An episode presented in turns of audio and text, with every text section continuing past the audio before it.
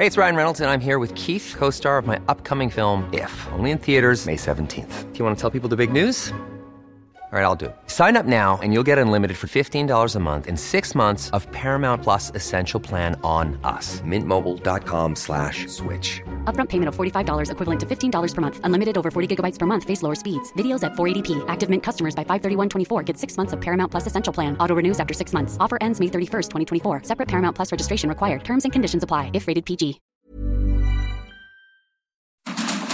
Inicia. Heraldo Noticias de la tarde con Jesús Martín Mendoza. En Heraldo Radio.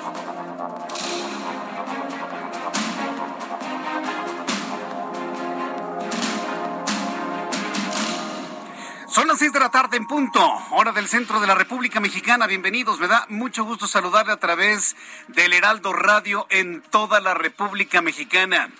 Les saluda como todas las tardes, siempre con un enorme gusto, un gran entusiasmo el poder estar con usted a través de esta frecuencia en donde usted me escuche el transporte público, en el trabajo, en su lugar de deporte. Le saluda Jesús Martín Mendoza con toda la información que ha ocurrido en las últimas horas en México y en el mundo. Como siempre le digo, súbale el volumen a su radio, que le tengo lo más importante hasta este momento. En primer lugar, le informo que debido a una estabilidad atmosférica, al descenso de los niveles de ozono, baja radiación solar y nubosidad, se ha tomado la decisión de suspender la contingencia ambiental en el Valle de México, dio a conocer la Comisión Ambiental de la Megalópolis. Pero mucho ojo, ¿eh? las restricciones vehiculares se mantienen todavía hasta este momento. Así que tómelo en cuenta, no se confíe, es decir, para mañana aplican las restricciones vehiculares completamente normales. El Servicio de Administración Tributaria, el SAT, informó que la entrada en vigor del comprobante fiscal digital por Internet, el, CFDI 4.0, es decir, la factura electrónica 4.0, será obligatoria a partir del 1 de enero de 2023. Se tenía previsto que fuera obligatoria a partir del 1 de julio de este año. Pero debido a que la gran mayoría de los contribuyentes no han hecho los cambios correspondientes, bueno, pues el Servicio de Administración Tributaria, también digo, con un efecto, con un efecto político, también hay que decirlo. Ah, pues sí, por supuesto, no nos chupamos el dedo. También con, con un efecto político para que usted diga, ay, qué buena onda los del SAT. Bueno, pues nos dan de prórroga seis meses más, lo que resta del año lo que resta del año para de esta manera, bueno, pues implementar todas las medidas para la facturación 4.0. Entonces, la obligatoriedad aplicará a partir del 1 de enero de 2023 en lugar del 1 de julio próximo, como estaba previsto. ¿Y qué va a pasar en enero? Como está arrancando el año, va a decir, bueno, que, sea el 1 de marzo, ¿no? y así nos la vamos a llevar. A ver, a ver, usted se va a acordar de mí finalmente. Mientras tanto, Grupo Aeroméxico ha solicitado ante un juez la revisión de la decisión gubernamental de reducir de 61 a 49 sus operaciones por hora en el Aeropuerto Internacional de la Ciudad de México y sobre la saturación de sus terminales, porque ambos dictámenes, fíjese lo que dice Aeroméxico, ambos dictámenes no tienen elementos técnicos que fundamenten la decisión. Hoy Aeroméxico le reclama al gobierno federal, no tienes ningún fundamento para reducir las operaciones de 61 a 49 en el aeropuerto de la Ciudad de México. Y en cambio nosotros como aerolínea estamos haciendo una promoción de vuelos desde el Aeropuerto Internacional Felipe Ángeles. Así lo llama Aeroméxico, ya sabe que para mí es el aeródromo, es la base militar de Santa Lucía, pero voy a tomar las palabras de nuestros amigos de Aeroméxico. Nuestros amigos de Aeroméxico van a ese litigio para que de esta manera se pueda establecer las razones fundamentadas de por qué reducir los vuelos. En la inteligencia de que Aeroméxico está ofreciendo hasta mil lugares para, mil, perdóneme usted, hasta un millón de vuelos hablando por persona, de personas movilizadas desde el Aeropuerto Internacional Felipe Ángeles. Es decir, el compromiso de nuestros amigos de Aeroméxico está para poderle dar viabilidad a ese pequeñísimo aeropuerto que está ya en Santa Lucía. Pero por otro lado dice, no tienes ningún fundamento técnico para impedirme volar desde el Aeropuerto Internacional de la Ciudad de México. Se ha puesto buenísimo este asunto y vamos a llegar, llevar todos los detalles pormenorizados de esto. Por supuesto, busqué a Carlos Morán, el director del Aeropuerto de la Ciudad de México, y ¿sabe lo que nos dijo? Él mismo con su propia voz, yo no voy a tomar entrevistas de nada. Eso nos dijo. No voy él con su propia voz, Carlos Morán, el director del aeropuerto. Y lo tengo que revelar para que vea usted como un funcionario público que tiene que salir a medios de comunicación para decirle a todos, a toda la opinión pública, lo que está pasando en el aeropuerto, se niega, ya sea por decisión propia o por órdenes de su jefe, el presidente de la República, se niega a dar una explicación a la opinión pública. Y lo revelo, el señor dice yo no doy entrevistas. Ah, sí, esa fue su contestación. Problema de él, ¿eh? El problema es de él, porque eso va a tener efectos electorales para el año 2024. Ah, claro, por supuesto. Entonces, bueno, pues si usted estaba pensando, bueno, ¿qué dice en el aeropuerto? Se niega el director del aeropuerto en darle la cara a usted que me escuche. Yo finalmente soy el medio de comunicación. Yo estoy a la mitad del camino. Y lo estamos buscando para que le explique a usted todo lo que está pasando en el aeropuerto que vive una de sus peores crisis creadas de manera artificial, y nos consta, creadas de manera artificial. Y Carlos Morán dice, yo no voy a tomar ninguna entrevista de ningún medio de comunicación. Así se las gastan. El señor Pedro Salmerón, algunos les dicen que es historiador, pero la verdad yo la verdad no me consta, yo no he visto su cédula profesional, pero este señor Pedro Salmerón, célebre por ser eh, un acosador, dicen quienes lo han denunciado, rechazado por el gobierno de Panamá para ser embajador de México en aquel país, ahora desempeña un nuevo cargo público como director del Archivo General Agrario. El también académico señalado de acosos sexuales tiene un sueldo de 57 mil pesos. Ah, qué ganas de, de meter a los amigos. Eso se llama amiguismo. Él es amigo de cierto personaje que no voy a mencionar. Entonces, como es amigo de esa señora, a meterlo como de lugar cuando el señor es impresentable. Pero bueno, pues esa es la noticia que trasciende el día de hoy.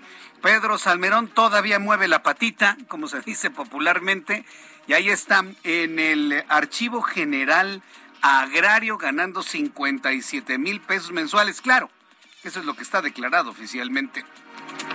La Secretaría de Salud del Estado de Jalisco reportó el primer caso sospechoso de viruela del mono. Se trata de un hombre de 48 años, originario y residente en Dallas, Texas, quien viajó a Puerto Vallarta en días pasados y asistió a distintas fiestas y centros nocturnos. Pero ¿sabe qué pasa con este individuo?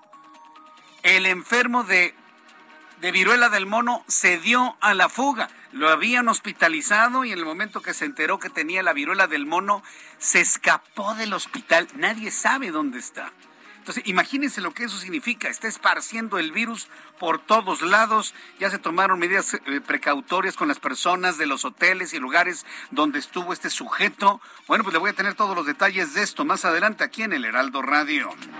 Hombres armados a bordo de motocicletas dispararon contra Rubén de Jesús Valdés, presidente municipal de Teopisca, Chiapas, quien perdió la vida a consecuencia del ataque armado mientras se encontraba a bordo de su vehículo al exterior de su domicilio.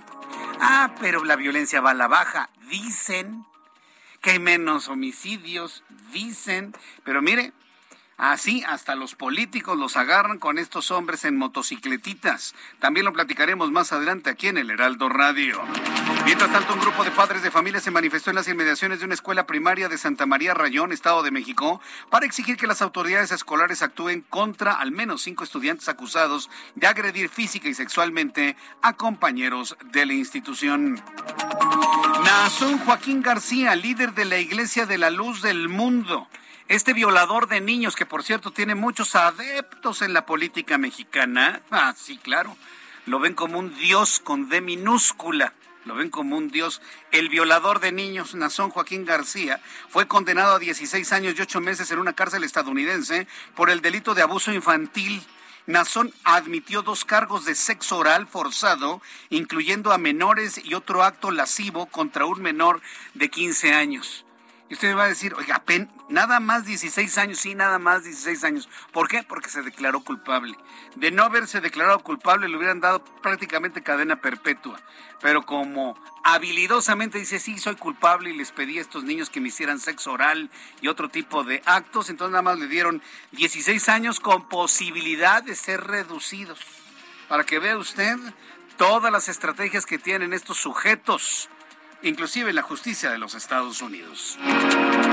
Son las seis de la tarde con nueve minutos hora del centro de la República Mexicana. Vamos con nuestros compañeros reporteros urbanos, periodistas especializados en información de ciudad. Javier Ruiz, gusto en saludarte. Bienvenido. ¿En dónde te ubicamos a esta hora de la tarde?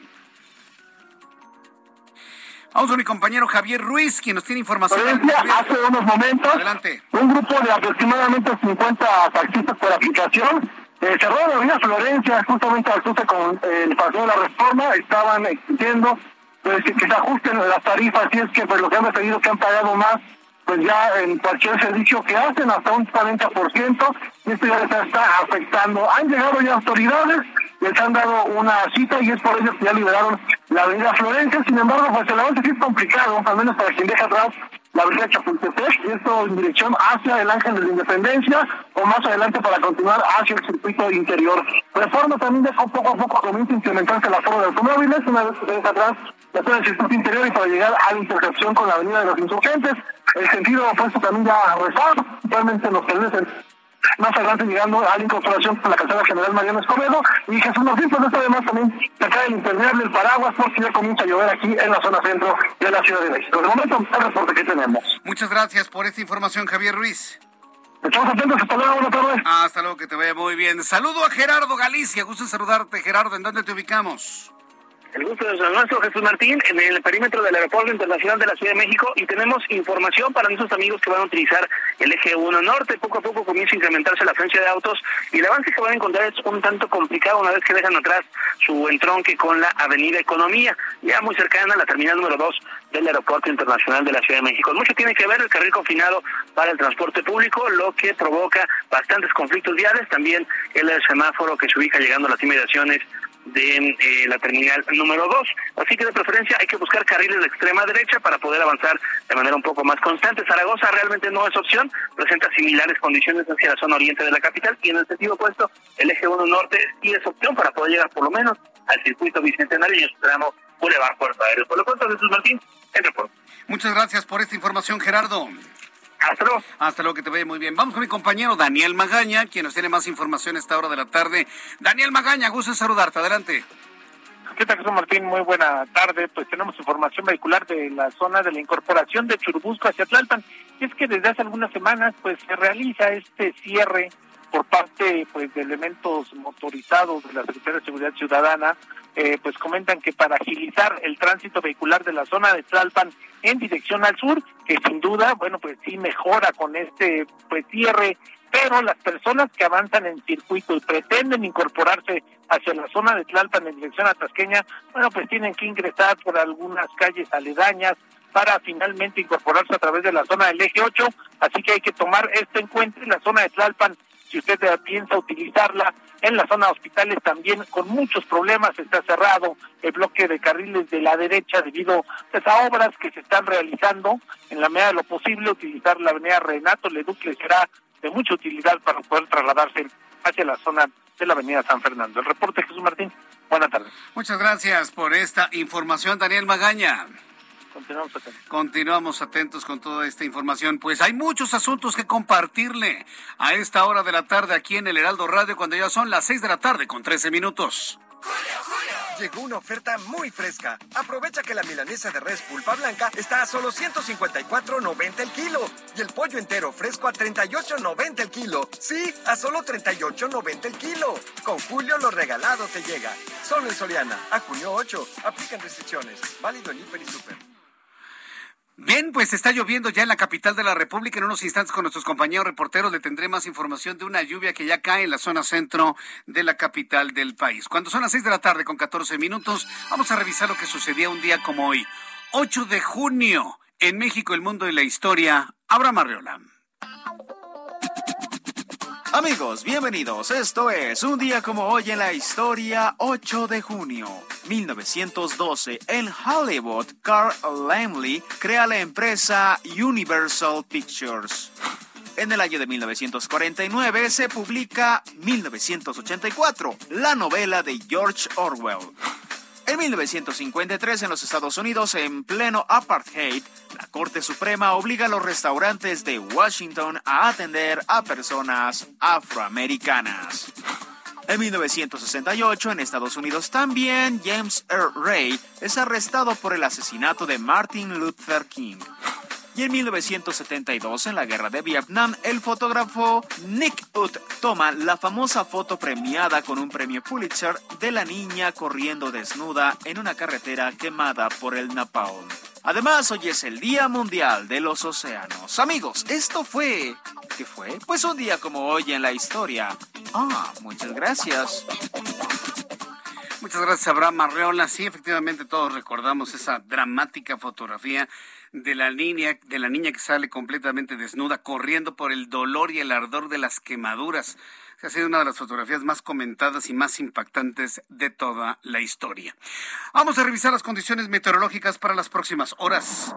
El Servicio Meteorológico Nacional que depende de la Comisión Nacional del Agua, bueno, pues está efectivamente mostrando ya las condiciones de lluvia para el centro del país y otras partes de la República Mexicana, condición que afortunadamente al presentarse, pues ha hecho que aunque digan que la lluvia no le hace nada a la contaminación, tan sí le hace que hoy la Comisión Ambiental de la Megalópolis ya levantó la fase de contingencia ambiental. Se mantienen todavía las restricciones vehiculares para lo que resta del día de hoy, pero para mañana todo será completamente normal. ¿Qué es lo que tenemos en la atmósfera por la cual tenemos esta pues bendita lluvia aquí en el centro del país y en el occidente también de la República Mexicana? Dice el Servicio Meteorológico Nacional que aparece la onda tropical número 3, un canal de baja presión, un sistema de vaguada monzónica, línea seca y un sistema frontal todos estos eh, elementos los expone de esta manera el Servicio Meteorológico Nacional. La onda tropical número 3 y la vaguada monzónica van a originar un temporal de lluvias que podría generar deslaves e inundaciones en el sur sureste del país. La interacción de una línea seca con un frente frío sobre el norte de México y un canal de baja presión extendido en la mesa del norte y mesa central aunados a la entrada de humedad de ambos océanos, ocasionarán durante esta noche y madrugada lluvias puntuales muy fuertes en el Estado de México, Ciudad de México, Puebla, Morelos, fuertes en Chihuahua, Michoacán, además de chubascos en Sonora, Durango, Sinaloa, Jalisco, Colima, Tamaulipas y San Luis Potosí. Bueno, pues esperemos que esta condición de lluvia prevalezca durante algunos días. Vaya que si necesitamos, nos urgen, nos urgen lluvias en esta parte del país y el Servicio Meteorológico Nacional entonces habla de esta onda tropical número 3, también, también hay un canal de baja presión y una circulación anticiclónica. Aunque tengamos circulación anticiclónica, ya con el cambio de la temperatura en la atmósfera, mire, con eso tenemos suficiente para que empiece un dinamismo en la atmósfera del Valle de México muy contaminada durante las últimas horas. Contaminada por los autos, permítame dudarlo, ¿sí?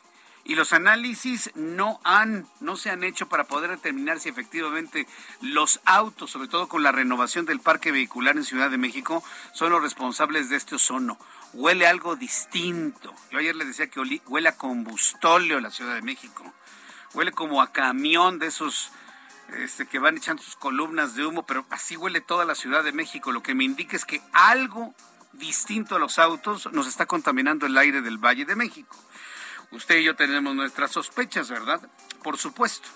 Amigos de Acapulco Guerrero, me da mucho gusto saludarlos a través de nuestras eh, posiciones digitales. Gracias por estar siempre con nosotros. Temperatura en este momento 29 grados, mínima 23, máxima 32. Guadalajara, Jalisco, en este momento 31, mínima 17, máxima 34.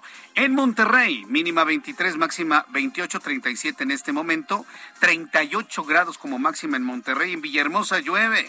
28 grados en este momento en Conyubi, tormenta eléctrica, mínima 24, máxima 34. En Mérida, Yucatán, mínima 24, máxima 36, en este momento 34. Y aquí en la capital de la República, el termómetro está en 24 grados, aún con lo nublado y algo de lluvia que ha caído. La mínima 16 y la máxima para mañana 27 grados Celsius.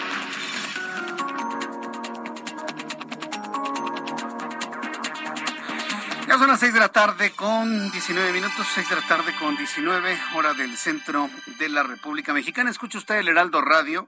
Yo soy Jesús Martín Mendoza, que le saludo y le presento la información más destacada del día de hoy. Primera noticia, primera noticia que le comparto en este, en este día, pues eh, Anoche la Secretaría de Salud de Jalisco, escuche esto que le voy a informar porque es muy, muy importante. Anoche la Secretaría de Salud de Jalisco reportó que reportó que un hombre de 48 años, perdón, es que alguien está quemando cohetes, reportó que un hombre de 48 años originario y residente, residente en Dallas, Texas, en los Estados Unidos, sería el primer caso sospechoso de viruela del mono en México. No obstante, luego de presentar síntomas y ser atendido se dio la fuga, sí, por increíble que parezca. Está fugado, está evadido, contagiando, vea usted a saber a cuántas personas. Vamos con Mayeli Mariscal, nuestra corresponsal en Guadalajara, Jalisco, que nos informa. Adelante, Mayeli. Muy buenas tardes. Pues así es, este hombre de 48 años de edad eh, que venía de un viaje de Berlín Alemania, el cual realizó del 12 al 16 de mayo pasado. Él es, eh, como mencionabas, residente de Dallas, Texas. Regresa a Dallas el 16 de mayo y el día 27 de mayo arriba Puerto Vallarta en plan vacacional. Estuvo desde el 27 de mayo y hasta el 4 de junio en Puerto Vallarta, lugar en donde pues estuvo asistiendo a diversas eh, fiestas, estuvo hospedado en un club de playa en donde también eh, suelen realizarse estas fiestas. Y bueno, ahora eh, lo que se informa es que él, desde que estaba en Puerto Vallarta, consulta a un médico en Texas, quien le recomienda que acuda a una clínica a revisarse esto luego de presentar algunas, algunos síntomas, entre otros, pústulas también en su cuerpo, dolores musculares. Él acude a un hospital en donde se le recomienda la toma de muestras y por supuesto el aislamiento. Sin embargo, él huye de este hospital y aunque su vuelo estaba programado para el 6 de junio, él el 4 de junio es cuando regresa a Dallas y es ahí donde lo atiende ya el médico, quien reporta a las autoridades sanitarias mexicanas y por supuesto a las jaliscienses, quienes pues ya están tratando de establecer un cerco sanitario para localizar a todas aquellas personas que pudieron tener contacto con él. Se está revisando al personal de este hotel, así como pues también se hace un llamado a aquellas personas que puedan tener algún tipo de síntoma de esta eh, viruela cínica para que pues acudan a, a revisión porque pues sí, efectivamente estuvo sin aislamiento y además también abordó un avión este ciudadano estadounidense, con lo cual pues se encienden las alertas ante este caso ya confirmado. E, entonces el hombre escapa del hospital, se tiene bien ubicado y ya se encuentra en los Estados Unidos entonces. y seguramente contagió a la gente del avión y de personal en tierra del Aeropuerto Internacional de Puerto Vallarta. Así es, ya se está estableciendo este cerco, pues en aeropuerto, en hotel y en el mismo hospital a donde acudió y se está haciendo un llamado porque bueno, recordar que el tiempo de incubación de este virus puede ser desde 5 hasta 21 días con lo cual eh, pues se desconoce puntualmente el número de personas que pudieron haber estado en contacto con él. Sin embargo, pues el llamado de las autoridades es que si acudieron a este club de playa, eh, pues puedan reportarse eh, inmediatamente o estar al pendiente de su salud. El club se llama Mantamar Beach Club y él estuvo del 27 de mayo al 4 de junio en Puerto Vallarta. Vaya, pues qué caso tan dramático. Hasta este momento no se conocen más, más casos eh, de, de, de, viruela. Mira, a mí me gusta decirle del mono porque cínica, ya me preguntaron que si es viruela cínica. No, no, cínica no símica, pero para que no haya duda, pues estamos hablando de viruela del mono. ¿No se han conocido más casos hasta este momento allá? Hasta estos momentos no. El día de hoy eh, comentaba la directora de Salud Pública del Estado, Ana Gabriela Mena, que se van a estar haciendo cortes diarios, los cuales estarán notificando para ver cuántas personas están siendo revisadas. Hasta estos momentos todavía no tenemos en nuestro poder, pues este este corte diario de la Secretaría de Salud. Por lo pronto se inició con el personal, eh, repito, tanto del hotel, del aeropuerto y de diversos puntos en donde se considera que pudo eh, tener contacto esta persona. Qué irresponsable individuo. ¿Se conoce el nombre de esta persona? no se ha hecho público, solamente se sabe que es un hombre de 48 años y originario de Dallas, Texas. De Dallas, Texas. Bueno, pues muchas gracias por esta información, Mayeli. Seguimos al pendiente, muy Seguimos al pendiente. Y bueno, pues ahí está para que vea lo que es la irresponsabilidad de una persona, la irresponsabilidad de una persona que lo, lo diagnostican con esta viruela del mono, ¿sí? Lo diagnostican con esta viruela y, huye del hospital para irse directamente hacia su lugar de origen y seguir contagiando. Contagió a los del hotel, contagió a los de personal en tierra, contagió a quienes lo acompañaron en el avión. En este momento, pues imagínense cómo están los cercos y los alertamientos. ¿Vio usted la película de 12 monos? ¿Tú la viste? Sí, 12 monos. Sí, no, no.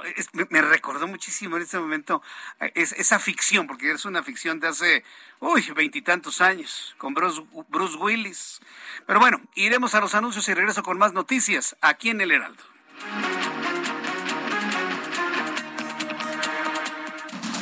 Escucha las noticias de la tarde con Jesús Martín Mendoza. Regresamos. Continúa Heraldo Noticias de la tarde con Jesús Martín Mendoza.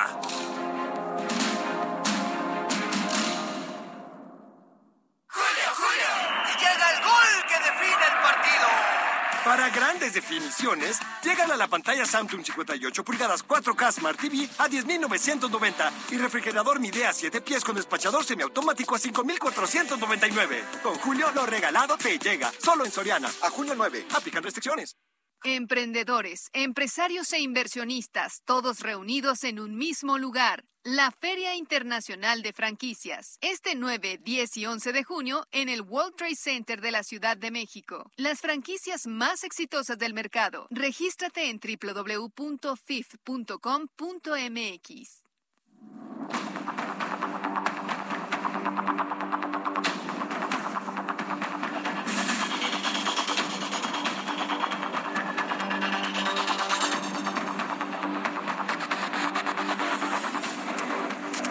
Ya son en este momento las 6 de la tarde con 31 minutos, hora del centro de la República Mexicana. Muchas gracias a nuestros amigos que me siguen escribiendo a través de YouTube en el canal Jesús Martín MX. Y sí, pues muchas gracias por reiterar este, eh, ¿cómo le llamo? Este grito de guerra, ¿no? Súbale el volumen a su radio porque se trata de escuchar la información con todo detalle. Quiero enviar un caluroso saludo a Roberto Rojas nos está enviando un saludo desde Sondenberg, Dinamarca. Allá ya es de madrugada, me dice aquí ya es jueves de madrugada, escuchando las noticias de México. Muchas gracias a mi querido amigo Roberto Rojas que se encuentra allá en Dinamarca. Desde aquí un enorme abrazo y gracias por llevar las noticias del Heraldo hasta aquellas latitudes del mundo. Y, gracias por escucharnos todas las madrugadas. Ahí están las noticias del Heraldo Radio contigo, por supuesto. Bien, vamos a continuar con la información. Necesitamos elementos de juicio, elementos de criterio para poder entender cuál es el nivel de peligrosidad de la viruela del mono. Hay más de mil casos ya en el mundo. Hay más de mil casos ya en el mundo, mil. Y, si tomamos en cuenta que la viruela humana en esa modalidad fue en su momento totalmente erradicada, hablar de mil casos ya en el mundo, pues nos dice que algo está pasando, algo no hemos estado haciendo bien en los cercos sanitarios como humanidad para que tengamos este rebrote importante. Y a todo eso, el caso que se conoció en México de viruela del mono, ¿qué potencial tuvo de contagio para otras personas que podrían desarrollar síntomas en los próximos días? En la línea telefónica, súbale el volumen a su radio, el doctor Malaquías López Cervantes. Él es epidemiólogo, académico del Departamento de Salud Pública de la Facultad de Medicina de la Universidad Nacional Autónoma de México. Doctor López Cervantes, gusto en saludarlo. Bienvenido. Muy buenas tardes. Muy buenas tardes, Jesús Martín. Muchas gracias por la invitación. Pues aquí estoy listo. Se, detectó el primer caso de viruela del mono ya confirmado en México, en Puerto Vallarta. El hombre huye, se regresa a Las Tejas, ya lo están atendiendo allá, pero tuvo contacto con personas del hotel personal en tierra del aeropuerto, el aeropuerto mismo, los pasajeros del avión. ¿Cuál es la, posibilidad de que haya hecho un contagiadero en términos muy, eh, muy populares, haya hecho un contagiadero en nuestro país y que veamos los efectos en los próximos días, doctor López Cervantes? Bueno, Jesús Martín, eh, hasta el día de ayer se consideraba que había que tener contacto personal y de hecho cercano con una persona infectada para contagiarse, tocar, tocar y ser tocado. Pero ayer salió un comunicado de parte de los Centros de Control de Enfermedades de Atlanta que dice que en algunos casos la única posibilidad es suponer que haya sido por inhalación del virus. Es decir, que haya estado flotando en el ambiente cerca de una persona infectada y que se hayan contagiado unos pocos de los que se han estudiado. Eh, todavía no está confirmado. De hecho, se retractaron en algún momento los del Centro para el Control de Enfermedades eh, diciendo que pues no estaban seguros de que eso pudiera suceder. Se supone hasta ahora por todos los que han sido estudiados en su momento que la única manera es tocar y ser tocado. Entonces, desde esa perspectiva, esta persona que estuvo en Vallarta, pues puede haber contagiado, pero a quienes haya tocado. Y además no solo tocar así de, ay, perdón, te toqué, sino un toque, pues, formal un apretón de manos, un beso. Un apretón de manos, un abrazo, besos, cosas así. Entonces, pues no, como de costumbre no sabemos ni quiénes, ni cuántas personas, ni quiénes, ni nada pudieron haber estado en contacto con este caballero. Vi que salió una alerta diciendo que quienes hayan estado en el lugar donde permaneció primero al llegar a México el enfermo, y que bueno pues se reporten para poder este analizar su situación y en su caso ponerlos bajo observación. Esta es una enfermedad que no debería de propagarse, que debería de eh, una vez que se detecta a la persona mantenerlo en aislamiento.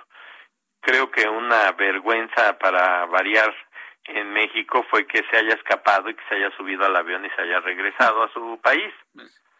Porque bueno, pues quiere decir que si todavía es contagioso puede seguir dispersando la enfermedad en otros lugares y pues que nuestra autoridad no se da a respetar porque no, lograron tenerlo aislado.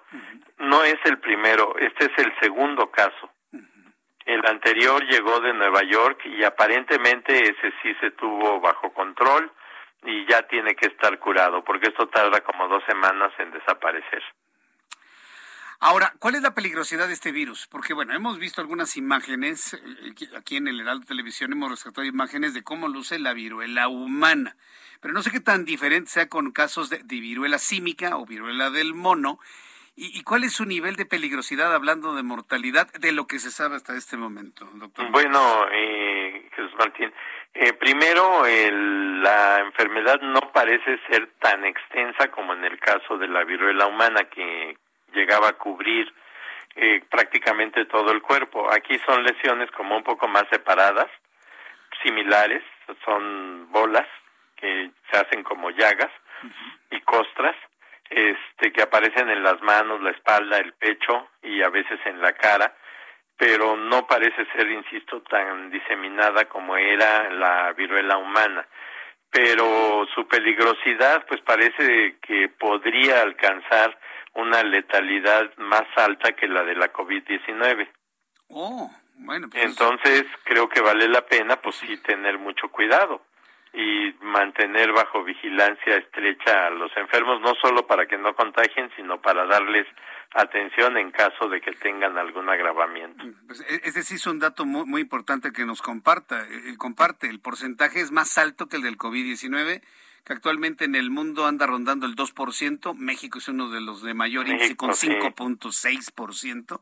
Hablar de una enfermedad que cause un mayor porcentaje de letalidad, pues en un país como el nuestro, con nuestro sistema de salud, que no es precisamente danés, pues sí, sí, sí, sí nos preocupa. Ante las condiciones del sistema de salud mexicano, tenemos el riesgo de que una enfermedad así se propague de una manera muy acelerada en México. Doctor, ¿cómo lo ve usted? Pues yo insistiría en que no, que no debiera de propagarse, que es algo que tendría que mantenerse muy controlado y que hubiera pocos casos y de hecho este pues que en general no lleguen al hospital pero pues uno ya no sabe qué decir en México porque parece que aquí todo el mundo se afana en hacer las cosas al revés.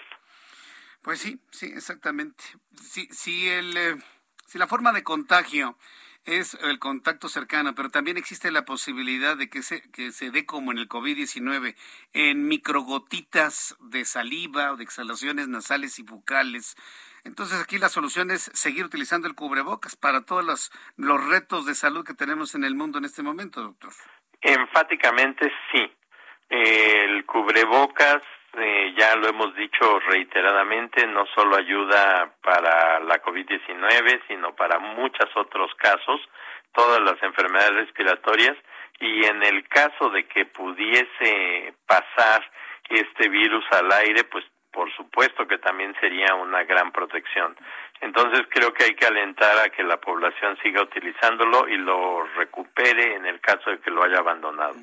Bueno, pues vamos a ver si efectivamente esto tiene un eco en las autoridades federales de salud, que son los primeros que tendrán que alentar el uso del cubrebocas, pero le llaman hasta bozal, doctor, imagínese. Sí, es, es desesperante, es increíble que las autoridades de salud eh, tengan esa repulsión hacia el cubrebocas cuando en realidad es nada más un objeto que puede ayudar un poco a la población.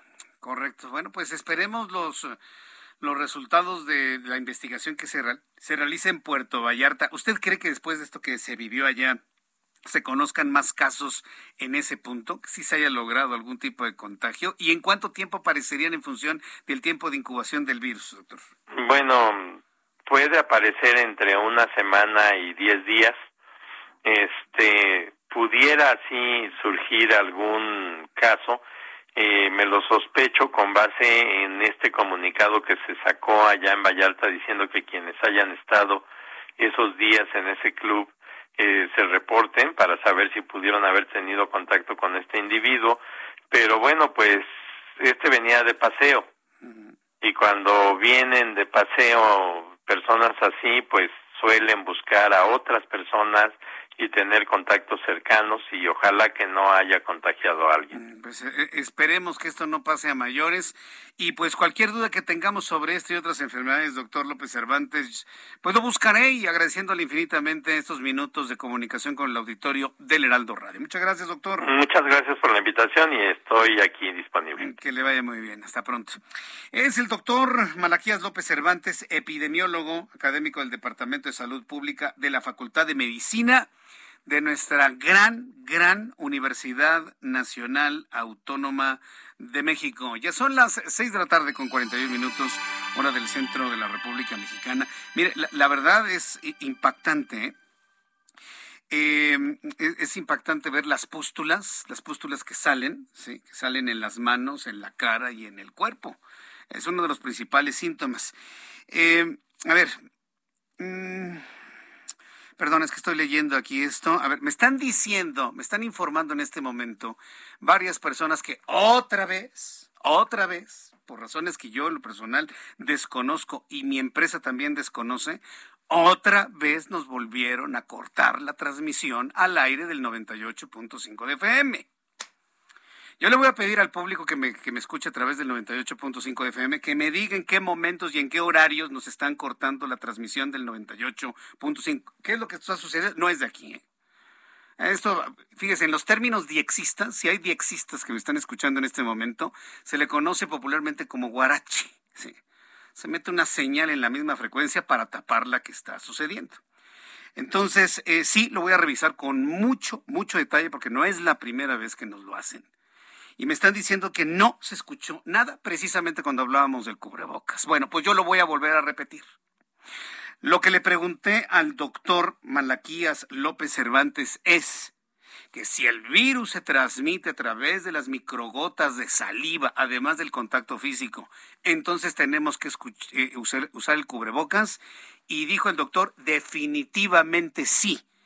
El cubrebocas no nada más nos ayuda a evitar el contagio de la COVID-19, se lo dijo, sino de una gran cantidad de enfermedades que se transmiten a través del aire. La barrera física que genera el, cubrebocas es muy útil para evitar contagiar y ser contagiado. Yo le pregunté, ¿por qué es? Eh, eh, ¿Usted cree que tenga eco esto a nivel federal cuando son las autoridades federales las que inclusive ha calificado al cubrebocas como un bozal y él se lamentó de que efectivamente la autoridad federal le tengan tanta aversión al cubrebocas, que es un dispositivo que nos ayuda a evitar el contagio de esta y de otras enfermedades. Por lo tanto, de manera categórica digo sí, seguir utilizando el cubrebocas para evitar contagiarse de esta y otras enfermedades. Eso se dijo sobre el cubrebocas, señores. Espero que se haya escuchado ahora sí sin cortes.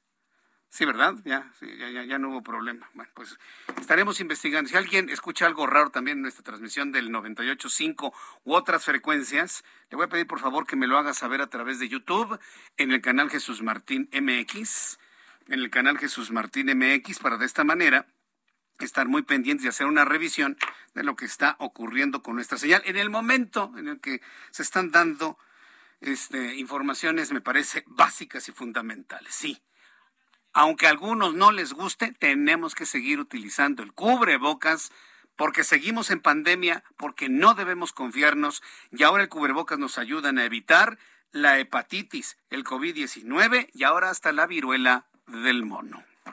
Son las seis con cinco, las seis de la tarde con 45 minutos hora del centro de la República Mexicana. Vamos con mi compañero Iván Saldaña, reportero del Heraldo Media Group. Ayer le decía que López Obrador se está peleando con senadores de la República. Mientras Marcelo Ebrard se convierte en el personaje de la noticia, allá en Los Ángeles, en la Cumbre de las Américas, en reuniones paralelas, encuentros con empresarios, encuentros con comunidades latinas, hispanas, saluda al presidente de Estados Unidos, a los presidentes de los países asistentes, mientras está comiendo todo el pastel, el presidente mexicano peleándose con el mundo. El Quijote peleándose con sus molinos de viento. Así, así lo estamos viendo. Hoy siguió muy enojado en la mañanera López Obrador y retó a los senadores de Estados Unidos que lo acusan de pactos con el narcotráfico a que se lo comprueben, que presenten pruebas. Iván Saldaña, ¿qué más dijo el presidente mexicano esta mañana? ¿Cómo estás, Jesús Martín, amigos del auditorio? Buenas tardes. Pues sí, básicamente les contestó a los senadores republicanos de Estados Unidos, Ted Cruz y Marco Rubio. Les pidió eso, los retó eso, a que presenten las pruebas. Eh, y pues de hecho en una de sus frases, Jesús Martín dijo, ¿cuál es mi vinculación con el narcotráfico en México? Eso lo preguntó, dijo, yo no soy Felipe Calderón, y bueno, en cambio el mandatario mexicano dijo que él sí tiene pruebas de que el senador republicano Ted Cruz ha recibido fuertes cantidades de dinero de empresas privadas para que se permita en Texas el libre comercio de armas, más de 120 mil dólares el año pasado de la Asociación Nacional del Rifle. Exhibió incluso en la mañanera una entrevista uh, de pues que le hicieron al legislador medios internacionales pues en la que evade contestar sobre el tema. Pero vamos a escuchar cómo lo dijo esta mañana el presidente Andrés Manuel López Obrador en su conferencia mañanera en Palacio Nacional. El TEC Cruz, igual, pero todavía TEC Cruz le añadió que no solo protejo dictaduras, sino que permití al narcotráfico eh, que dominara en un amplio territorio de México. Yo le digo al señor Ted Cruz, a Marco Rubio, pero también al otro, a los dos, que presenten pruebas, porque yo sí tengo pruebas de que el señor Ted Cruz senador de Texas de origen hispano que obtiene sus votos por los hispanos, yo lo emplazo a que presente las pruebas de lo que está diciendo, porque yo sí tengo pruebas de que a él le han dado dinero los que están a favor de la fabricación de armas en Estados Unidos y de que no haya ninguna prohibición para la venta de armas. Jesús Martín también eh, pues acusó al senador demócrata, además de los senadores republicanos, al senador demócrata Bob Menéndez de amagar al gobierno de Joe Biden para impedir que se invitara a la novena cumbre de las Américas que hoy se desarrolla en Los Ángeles, California, pues a los gobiernos de Cuba, Nicaragua y Venezuela, impidiendo, dijo así, la unión del continente. Dijo, una nación, un gobierno no puede ser rehén de los intereses personales de grupos, eh, refiriéndose pues a este, este grupo de senadores que están presionando al gobierno de Joe Biden, dice, para pues no invitar a los gobiernos, para no abrir una apertura, un diálogo con los gobiernos de Cuba y Venezuela y Nicaragua. Jesús Martín, la información. Bien, pues muchas gracias por esta información, Iván Saldaña. Buenas tardes. Gracias, hasta luego. Ay, el presidente mexicano. Ese no debería ser el discurso de un presidente mexicano, sea del partido que sea. O sea, pelean zapatadas con los senadores de los Estados Unidos. Ahora me lo compruebas. En, lugar de que como jefe de Estado y representante de 130 millones de mexicanos esté en la cumbre de las Américas, uno consolidando el lugar de liderazgo que debería tener nuestro país en el concierto latinoamericano. Sí, porque el liderazgo se hace precisamente en esos foros, no defendiendo dictadores.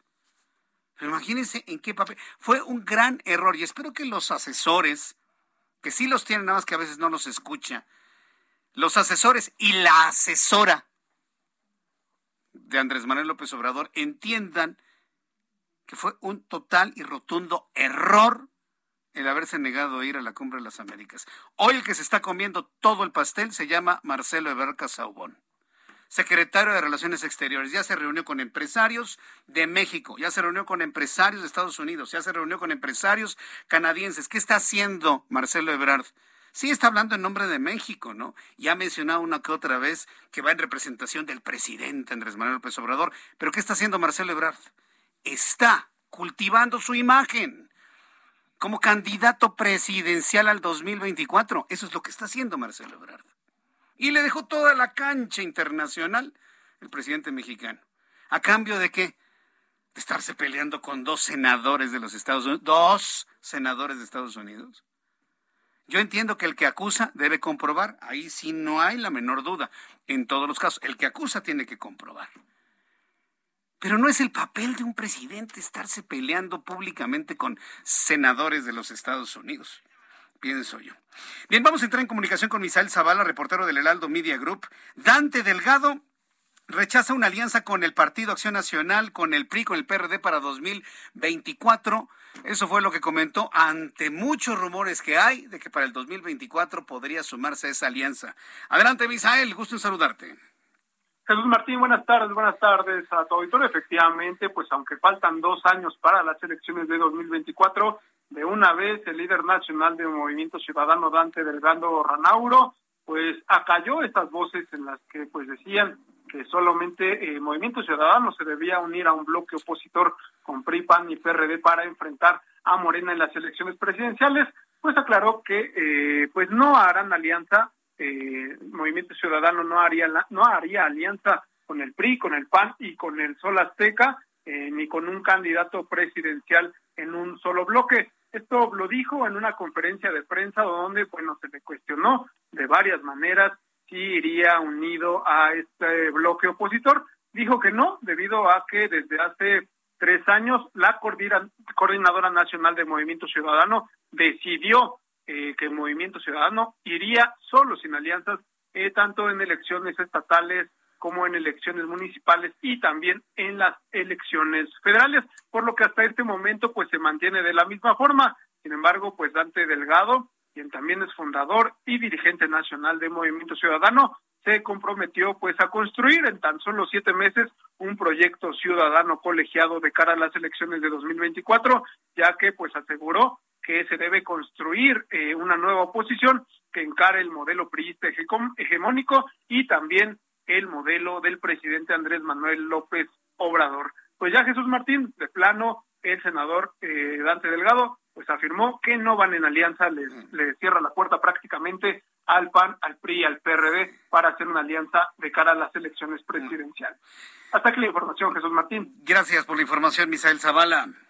Gracias, buenas tardes. Hasta luego. Pues ahí está la posición de Dante Delgado, que no es la primera vez, ¿eh? Dante Delgado Ranauro no es la primera vez que dice que no va en alianza. Todavía es muy temprano, hombre. Todavía es muy temprano. Todavía es muy temprano. Así que bueno, si él quiere seguir pensando que puede convertir en presidente de México a Samuel García, actual gobernador de Nuevo León, o a Luis Donaldo Colosio, presidente municipal de Monterrey, o inclusive Enrique Alfaro, nuestro buen amigo gobernador del estado de Jalisco, si él sigue pensando que con el solo color naranja y el bailecito del niño de movimiento naranja, ¿no? Y todos bailando, le alcanza para colocar un presidente de México, pues está equivocado. Porque lamentablemente para muchos mexicanos, López Obrador sigue teniendo más del 60% de aprobación. Tiene con él a la Cámara de Diputados, tiene la Cámara de Senadores, tiene 22 entidades de la República Mexicana y bueno, puedo decir un largo, largo, etcétera. ¿Qué pasaría con un movimiento ciudadano? Un movimiento ciudadano atomizaría, distraería votos para una oposición que lo que busca es sacar a Morena del Palacio Nacional. Y atomizar el voto, ¿a quién beneficia? Pues a Morena. Llegará el momento en que ese análisis caerá sobre los hombros de un Dante Delgado para tomar una decisión clara. O no va en alianza, distrayendo votos de la oposición para beneficiar al voto duro de Morena, o aliarse todos para eh, poder colocar a un hombre o una mujer que puedan ser el próximo presidente de México representando a los partidos de la oposición. ¿Qué sucederá para entonces? Después de los anuncios, continuamos. Escucha las noticias de la tarde con Jesús Martín Mendoza. Regresamos. Continúa Heraldo Noticias de la tarde con Jesús Martín Mendoza.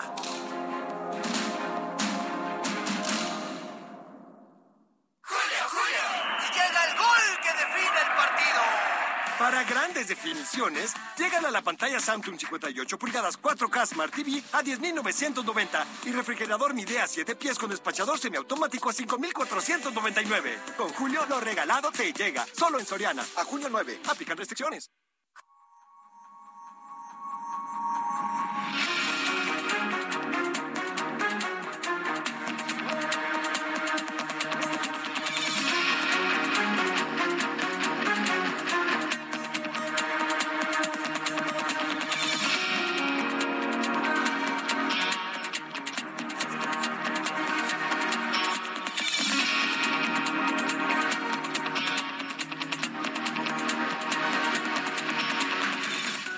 Son las siete en punto, hora del centro de la República Mexicana. Escuche usted el Heraldo Radio en todo el país, en toda la República Mexicana. Le saluda Jesús Martín Mendoza con un resumen de los asuntos más importantes que le he compartido a esta hora de la tarde. Le informo que Aeroméxico, la aerolínea de bandera mexicana, pues prácticamente así lo es, ha dado a conocer que realizó la solicitud de análisis y revisión ante un juez sobre la decisión unilateral por parte del gobierno federal de reducir de 61 a 49 las operaciones máximas por hora en el Aeropuerto Internacional de la Ciudad de México. Aclara Aeroméxico que va a este análisis ante un juez porque no existen elementos técnicos que fundamenten esa decisión. En más de este resumen de noticias le informo que debido a una estabilidad atmosférica y al descenso de los niveles de ozono, pues porque está lloviendo en estos momentos en la capital de la República Mexicana, ha bajado la temperatura de una manera sensible, ya no tenemos tanta radiación solar, hay algo de nubosidad. La Comisión Ambiental de la Megalópolis ha determinado suspender la aplicación del programa de contingencia ambiental en el Valle de México. Por lo tanto, mañana jueves las restricciones vehiculares se aplicarán como todos los días, con toda normalidad, con la restricción en la circulación de los autos con engomado verde, terminación de placas en uno y en dos. Otro asunto muy importante para usted y yo que somos contribuyentes. Si usted estaba preocupado por la presentación de la facturación 4.0 a partir del 1 de julio, el Servicio de Administración Tributaria informa que será obligatoria la facturación 4.0 no a partir del 1 de julio, sino a partir del 1 de enero de 2023. Esto significa que el SAT está otorgando una nueva prórroga de seis meses más para poderse habilitar en la facturación 4.0. También le informo en este resumen de noticias que la Secretaría de Salud de Jalisco habría confirmado el primer caso en Jalisco de un caso de viruela del mono de un hombre de 48 años proveniente de Dallas, Texas, quien fue diagnosticado en Puerto Vallarta, quien fue de alguna manera hospitalizado pero se escapó del hospital. Imagínense nada más, se escapó del hospital por increíble que parezca.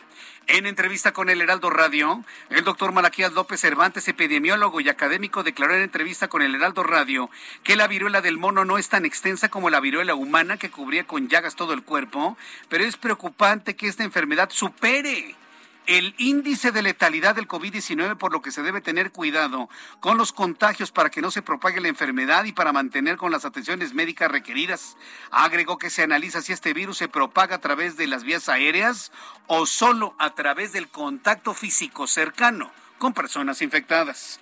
Eh, primero, la enfermedad no parece ser tan extensa como en el caso de la viruela humana que llegaba a cubrir eh, prácticamente todo el cuerpo. Aquí son lesiones como un poco más separadas, que se hacen como llagas y costras, este, que aparecen en las manos, la espalda, el pecho y a veces en la cara.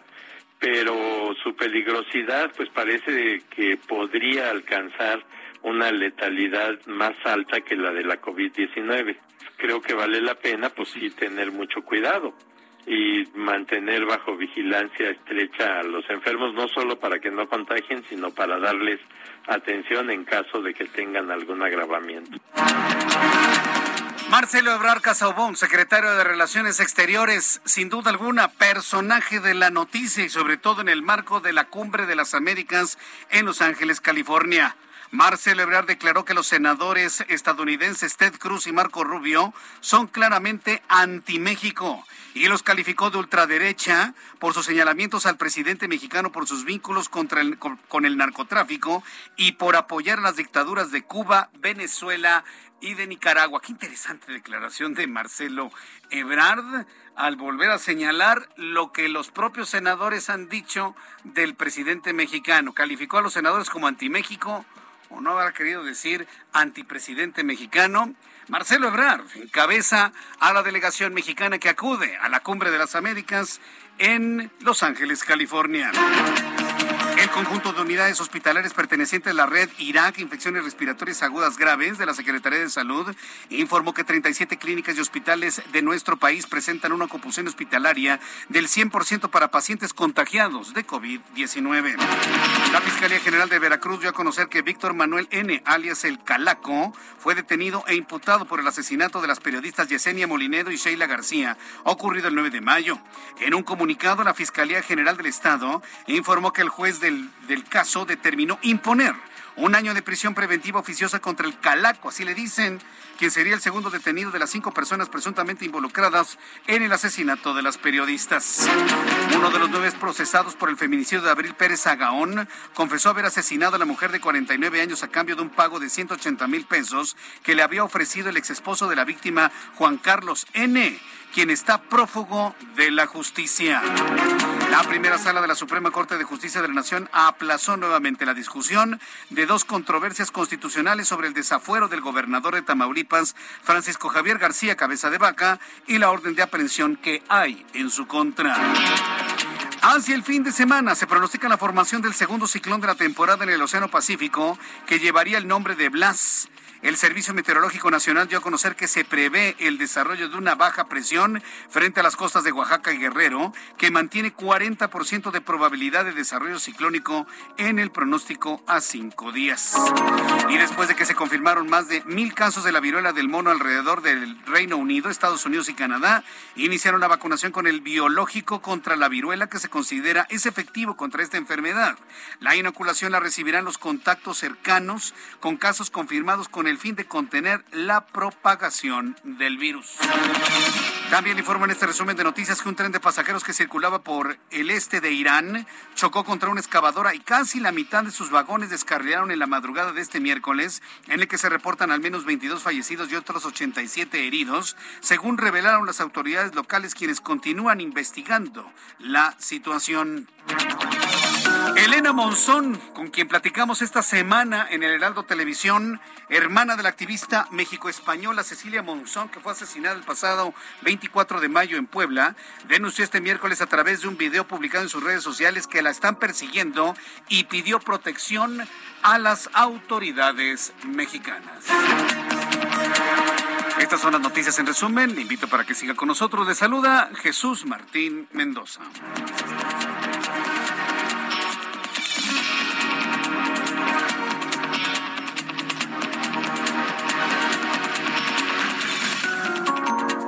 Ya son las siete con nueve, las 19 horas con nueve minutos, hora del centro de la República Mexicana. Continuamos con toda la información aquí en el Heraldo Radio. Vamos con nuestros compañeros reporteros urbanos, periodistas especializados en información de ciudad. Javier Ruiz, a esta hora de la tarde, ¿qué nos informas? Buenas tardes. Excelente tarde, Jesús Martín. Ya tenemos lluvia en la zona centro nuevamente, manejar con bastante precaución en cuestiones de vialidad.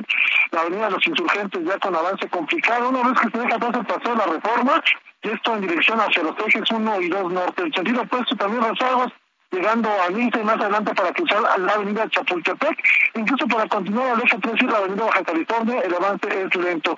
El circuito interior también de con carga vehicular, una vez que se deja atrás Marina Nacional, y esto en dirección hacia la Glorieta de la Rosa, el sentido opuesto llegando a la avenida Tíos, y también circulación complicada para continuar hacia la avenida Revolución. De momento, Jesús Martín, es el reporte que tenemos. Muchas gracias por la información, Javier Ruiz.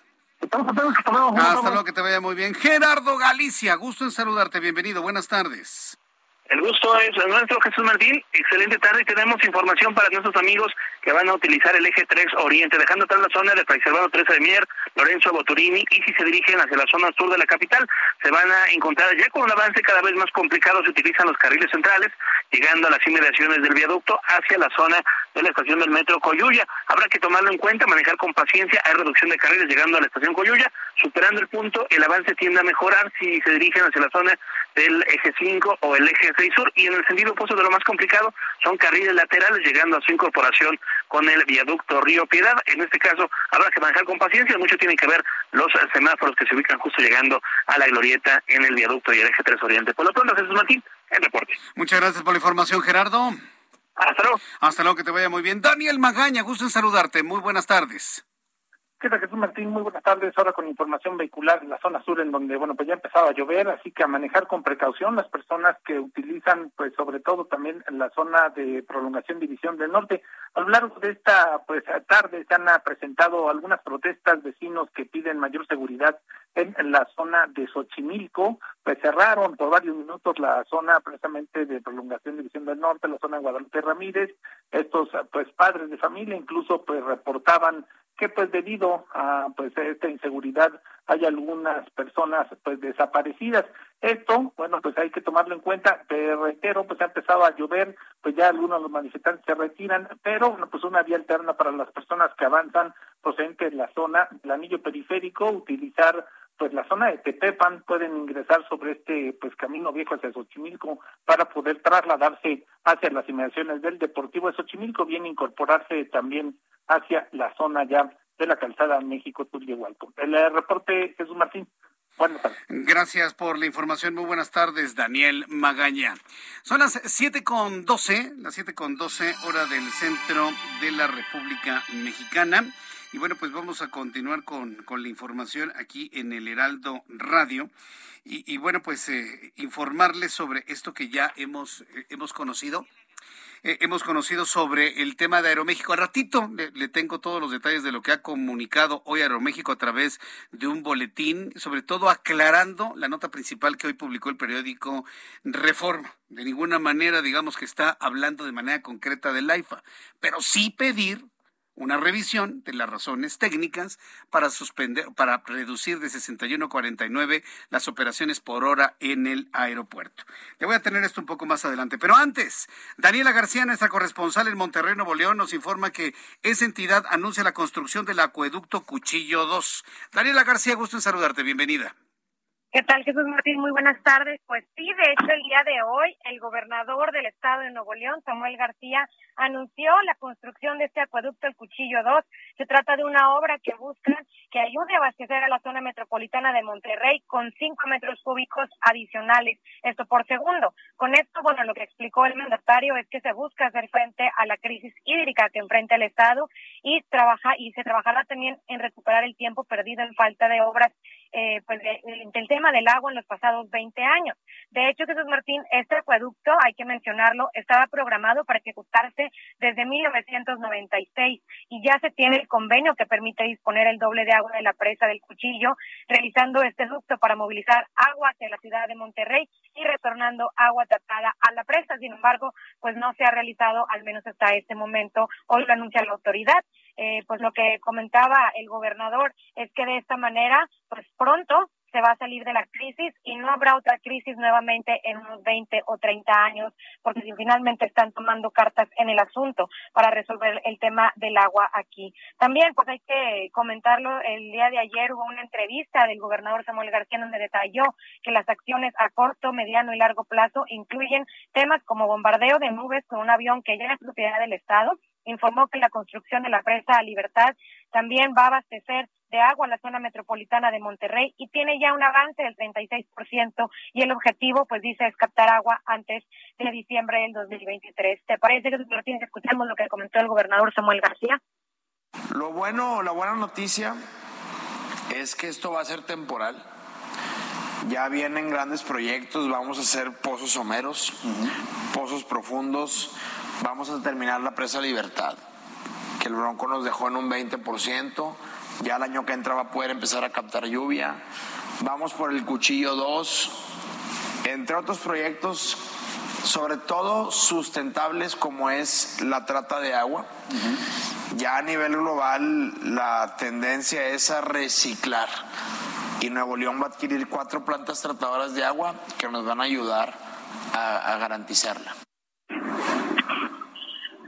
Comentar por último, Jesús Martín, que el día de hoy se dio el banderazo de salida a 30, a 30 pipas de las 120 que van a empezar a circular para atender a las necesidades de la zona metropolitana. Van a recargar 159 tanques cisternas distribuidos a lo largo de la zona metropolitana para agilizar el abasto en las zonas, sobre todo que sufren eh, falta de recursos. Y adelantó que a partir de este miércoles estarán bombardeando nubes, esperando generar precipitaciones en la Sierra Madre, específicamente en la zona de los municipios de Allende y Santiago. Es la información esta tarde, Jesús Daniela, el bombardeo de nubes es una técnica muy novedosa para poder producir lluvias, pero solamente funciona cuando hay nubes.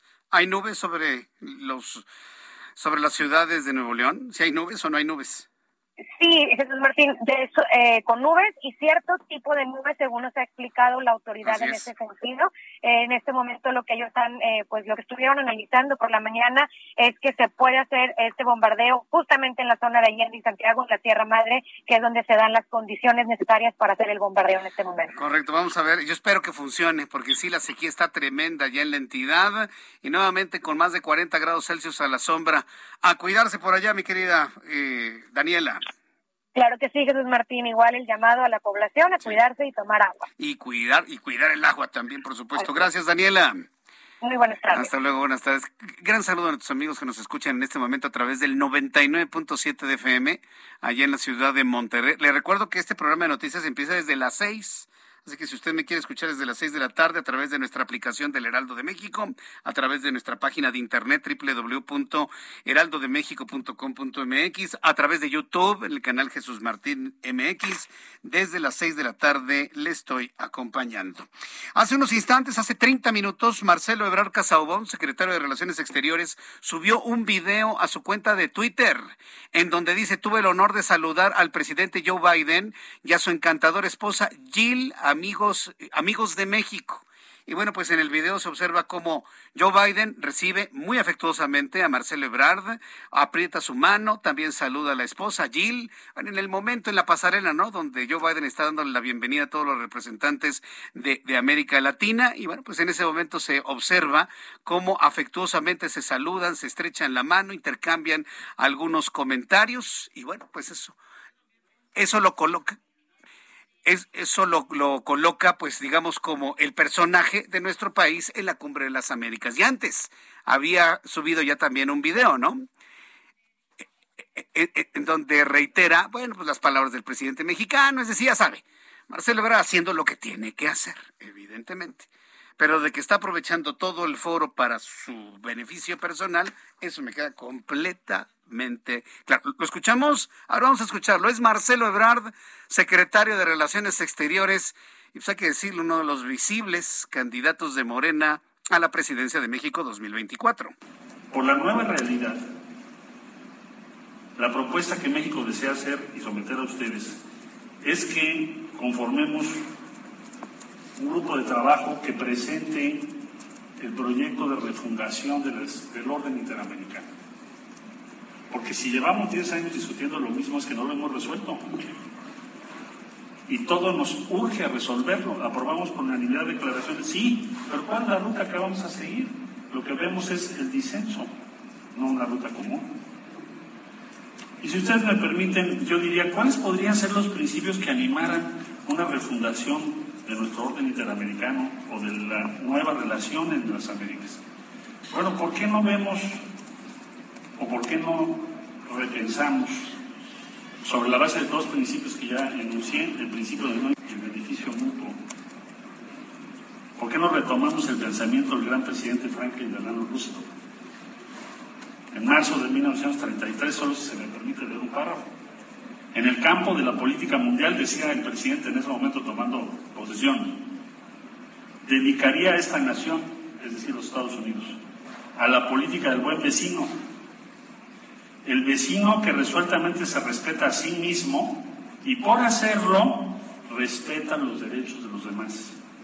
El vecino que respeta sus obligaciones y respeta la santidad de los acuerdos en y con un mundo de vecinos. Ahora nos damos cuenta, decía el presidente Roosevelt, como nunca antes Bien, pues este es el nivel de participación de Marcelo Ebrard hablando con los eh, líderes de los países de la Cumbre de las Américas. hablando de la importancia de la vecindad, hablando de las relaciones entre las relaciones mutuas, las obligaciones los derechos y las obligaciones que como vecinos se tienen en, el, en este concierto internacional latinoamericano y obviamente con los Estados Unidos. Si hubiera ido López Obrador, ¿qué estaría diciendo?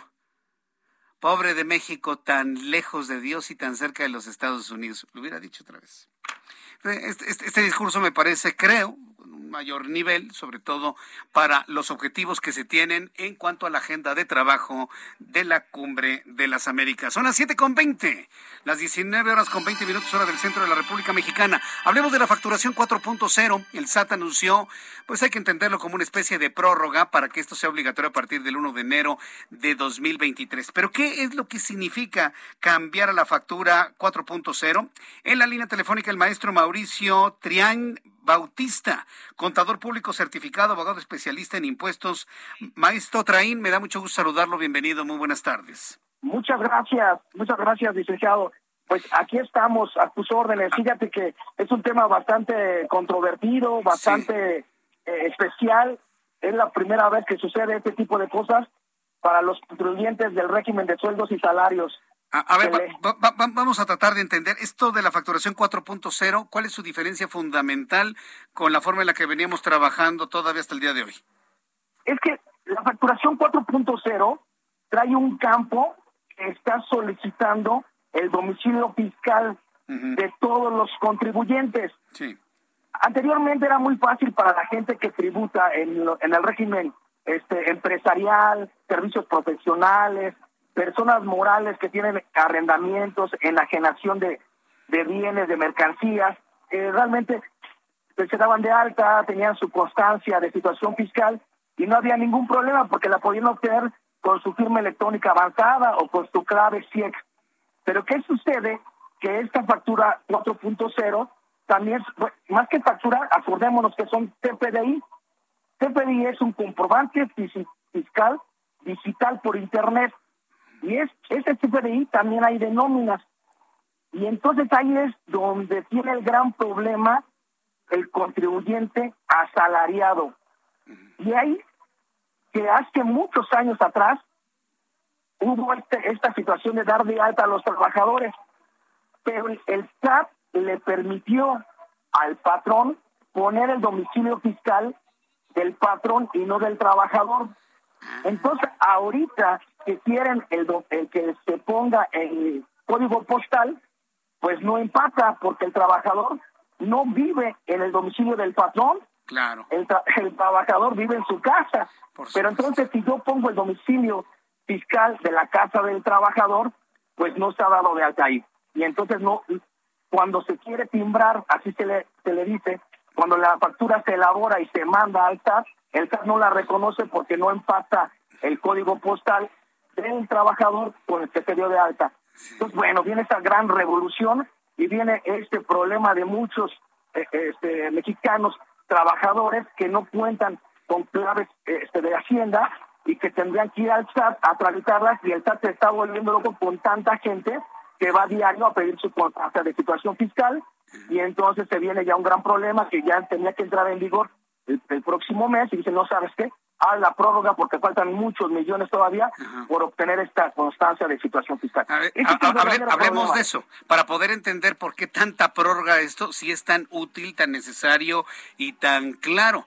después de los anuncios, es que tengo que ir a los mensajes comerciales, maestro eh, Trián Bautista, tengo que ir a los mensajes, quiero que preguntarle ¿Por qué se ha retrasado tanto esto después de las bondades que usted nos ha comentado? Voy a regresar con el maestro Mauricio Traín en unos instantes más y le invito para que me envíe sus comentarios a través de dos plataformas, a través de Twitter, arroba Jesús Martín MX, a través de YouTube en el canal Jesús Martín MX.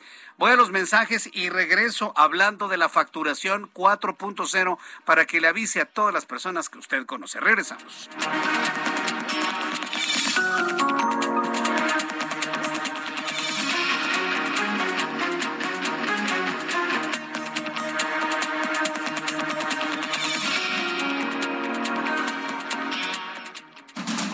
Escucha las noticias de la tarde con Jesús Martín Mendoza.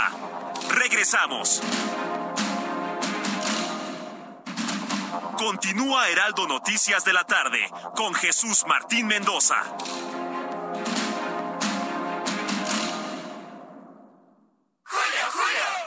Equipo, para llegar a la final hay que echarle mucha galleta. Pues vayan empezando, llegándole al 3x2 en galletas Gamesa, Quaker y leches condensadas. Y además, 3x2 en frijoles envasados, gelatinas y flanes en polvo. Con Julio, lo regalado te llega. Solo en Soriana. A junio 9. Aplica restricciones. Ya son las siete y media, ¿puede usted creerlo? Ya se nos fue el 75% de nuestro programa de radio, el 75%. Así de rápido. Bueno, es que tenemos hoy una agenda muy nutrida de información y estamos conversando con el maestro Mauricio Traín Bautista, contador público certificado y abogado especialista en impuestos. Eh, maestro Traín Bautista, Si esta facturación 4.0 es tan lógica, tan necesaria y al parecer tan sencilla de elaborar, ¿por qué se han dado estas prórrogas. ¿Qué, es lo que está sucediendo? ¿No hay una correcta información del SAT a los contribuyentes o los contribuyentes somos muy apáticos que no lo hacemos en tiempo? ¿Qué, qué, es lo que hacemos? ¿Qué, hay dos, a ver. Hay dos, hay dos formas. En este sentido, el mexicano, digo, conocemos perfectamente que dejamos las cosas al final. ¿sí? Y que de alguna forma el, la autoridad hacendaria hace muchos años nunca tuvo esta dimensión de lo que iba a ser su sistema eh, eh, tributario, su plataforma digital. Entonces, cuando se inscribieron esos trabajadores, nunca, nunca se tuvo el bien a bien de decir, hay que este, darle sus constancias, hay que exigirle que saquen su, su clave eh, por internet. Entonces, para muchos, para muchas personas físicas, eh, que son asalariados no cuentan con esta firma electrónica. Entonces, eh, eh, se ha hecho esta dualidad tanto de autoridad como, como el contribuyente pasivo, que viene este problema y que se agudiza en esta factura 4.0 o el CFDI, que es la nueva versión. Y como es un campo súper importante y obligatorio, entonces yo creo que la autoridad dice, ya no podemos seguir pasando que no se actualice este padrón. Y también es otra forma de tener la, el CFDI, este CFDI le ha dado mucho, mucho poder a la autoridad para poder fiscalizar con menos hacer más. Entonces para ellos dijeron, oye, hoy es cuando tener el otro control que nos hacía falta, que son los asalariados. Entonces, hay que hacer que se actualice su, su domicilio fiscal, porque bien es que vayan por su constancia, que la traigan y se van a dar cuenta que el domicilio fiscal que trae su constancia no es el domicilio fiscal donde ellos viven. Entonces van a decir después, oye, y entonces tengo que actualizar este dato. Y entonces se va a acercar esa persona física asalariada, se va a acercar a la autoridad a darle todos sus datos y a tramitar firma electrónica avanzada. Y entonces, ¿qué hace? Va a tener un, padrón eh, más, más eh, eh, controlado, un padrón más grande y beneficios fiscales para la autoridad y a lo mejor también, o no a lo mejor, seguramente también, un tema bien importante para la Organización de Cooperación Económica, la OCDE. También va a poder decir el día de mañana, tengo más grande el padrón del RPC así como cuando fue la actividad de los mayores de 18 años, que se tenían que inscribir. No había multas por no inscribirse, sin embargo, se tenían que inscribir. O se tienen que inscribir, porque sigue eh, siendo esa, no hay multas, pero se tienen que inscribir todos los jóvenes de mayores de 18 años y se hace más gordo ese padrón de RPC. Ese es, eh, eh, en este caso, lo que pienso y lo que opino de, este, de esto que está haciendo la factura 4.0. Hemos hablado, evidentemente, maestro, de los, de los beneficios para la autoridad hacendaria de ir a esta actualización del padrón. Pero, ¿se, ¿se puede advertir algún beneficio para el contribuyente de esto? Eh, el contribuyente lo único que va a hacer es regularizar un padrón que le va a servir el día de mañana cuando tenga devoluciones de, de, saldos a favor. Mm. Ya no va a tener que correr el día eh, 25 de, abril, el día 20 de abril, que no hay citas, sino que hoy ya va a estar regularizado y va, y va, y va a tener todos sus datos formales e importantes actualizados. No hay otra, no hay otra este, situación para, para el trabajador que le beneficie esta constancia de equipación fiscal eh, este, pero sí le va a ayudar para que sus datos estén actualizados. Bien, pues eh, maestro Mauricio Traín Bautista, vamos a, estar muy pendientes de todo lo que la autoridad hacendaria diga sobre este asunto. Por lo pronto tenemos una nueva prórroga hasta el 1 de enero, pero esto no significa hacer los últimos días de diciembre, ¿verdad? Podemos hacer el trámite durante todos estos seis meses. Eh, yo, yo ya lo había comentado en otro momento. ¿Qué sucede? el, trabajador, el asalariado. O sea, es un, es un dato que siempre tiene que estar vigilando sus datos personales. Desafortunadamente, la, la conciencia fiscal, la cultura fiscal, no la tenemos toda la gente. Esto es nuevo para mucha gente y es alarmante para otras tantas personas que, que oye, la constancia de situación fiscal. Había gente que no sabía ni qué era eso. Hoy en las mesas de todos los mexicanos se platica de la constancia de situación fiscal. Entonces, creo que es un buen paso para que el sujeto pasivo y el sujeto activo tengan una buena relación jurídico-tributaria. Se tienen que estar actualizando y qué bueno que sea antes, que lo tramiten antes de que llegue esa, ese final de prórroga. Correcto, pues eh, maestro Traín Bautista, muchas gracias por toda esta información en torno a la facturación 4.0. Le agradezco infinitamente y cualquier duda que tengamos en el camino, créame que lo volveré a buscar para que nos ayude a entender todo esto. Muchas gracias por el tiempo. Todo un placer, todo un placer y estoy a sus órdenes. Gracias, maestro. que le vaya muy bien. Hasta, luego, que le vaya muy bien. Es el maestro Mauricio Traín Bautista, contador público certificado, abogado especialista en impuestos, y, y, lo vamos a estar invitando, ¿no, Giovanna? para todas las dudas de carácter fiscal. Fíjese que es muy importante. Tradicionalmente, en este programa de noticias que usted sabe, es el nieto de aquel que conoció hace durante, durante muchos años, siempre se ha tenido, les ha ofrecido el servicio de asesoría fiscal. Y para la forma como nos lo explicó Mauricio Traín, lo estaré invitando para que eh, vayamos conociendo el asunto de todos los temas fiscales, pago de impuestos, dudas que hayan, derechos de contribuyentes, para que de esta manera, bueno, pues tengamos el dominio de esta información ante una situación de constantes cambios que ya conocemos. Son las 7.37 horas del centro de la República Mexicana.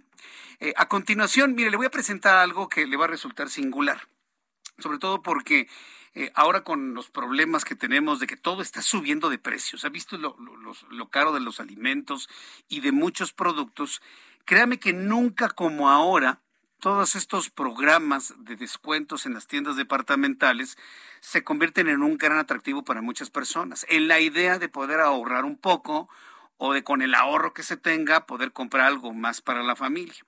Esa es la razón por la cual nuestros amigos de tiendas departamentales que se anuncian con nosotros aquí en el Heraldo Radio, pues están realizando una campaña muy interesante, muy potente, anunciando precisamente los descuentos que hoy, créame, para muchos muchas familias, ante el incremento de los precios de todo, que lo hemos platicado aquí, inclusive con la Procuraduría Federal del Consumidor, pues se convierten en fundamentales y se convierten en elemento principal. Por eso yo mismo he destacado pues el periodo en el cual este personaje que usted y yo conocemos hace muchos, muchos años, que se llama Julio Regalado, quien creó esa, esa figura, ese personaje, en la década de los ochentas, porque debo decirle que Julio Regalado nació allá en la década de los ochentas con Sergio Corona. Seguramente alguien se ha de acordar de aquel personaje, en la década de los ochentas. Nació el personaje de Julio Regalado llevando pues imagínense, ofertas cuando precisamente transitábamos por un problema de crisis económica muy importante. A partir de ese momento se volvió tradicional durante todos los años y se convierte en noticia. Mi compañera Mónica Reyes tuvo la oportunidad de platicar con el Julio Regalado de estos tiempos. Así que le presento esta conversación que sostuvo hace unos días.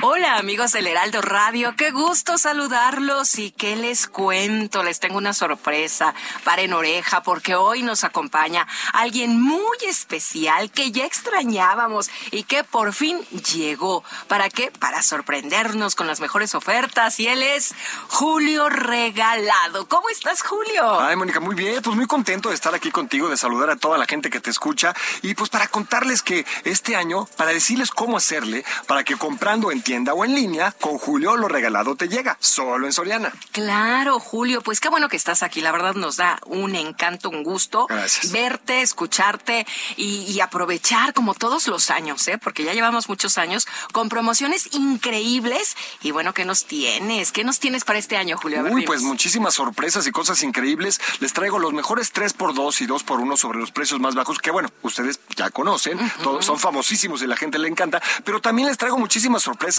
eh, productos a precios increíbles, mensualidades sin intereses y muchas sorpresas más. Y este año está padrísimo porque la compra la van a poder hacer desde donde ustedes quieran, porque todas mis ofertas están en todas las tiendas Soriana, también están en la, página soriana.com y también en el app de Soriana, donde van a poder hacer su compra, hacer su pedido, que llegue hasta su casa, su oficina, el domicilio que ustedes quieran, o también pueden optar por nuestro servicio de pick-up, que vas tú a la tienda más cercana, Soriana, que te quede más cerquita donde hayas hecho el pedido y te lo sacamos hasta tu coche y ya te lo puedes llevar. O también, Moni, puedes hacer el pedido a través de WhatsApp, todo en tu celular. ¿A poco no está increíble? Está increíble porque nos estás narrando perfectamente cómo aprovechar tus ofertas. Y este 3x2, 2x1, siempre es como mágico, nos atrae. Pura magia, pura magia. ¿Qué es lo que está llegando ahorita, verdad? Para terminando la pues, entrevista, vamos. ah, claro. Bueno, pues tenemos, traigo muchísimas ofertas como por ejemplo, tengo todas las galletas Gamesa y Quaker al 3x2.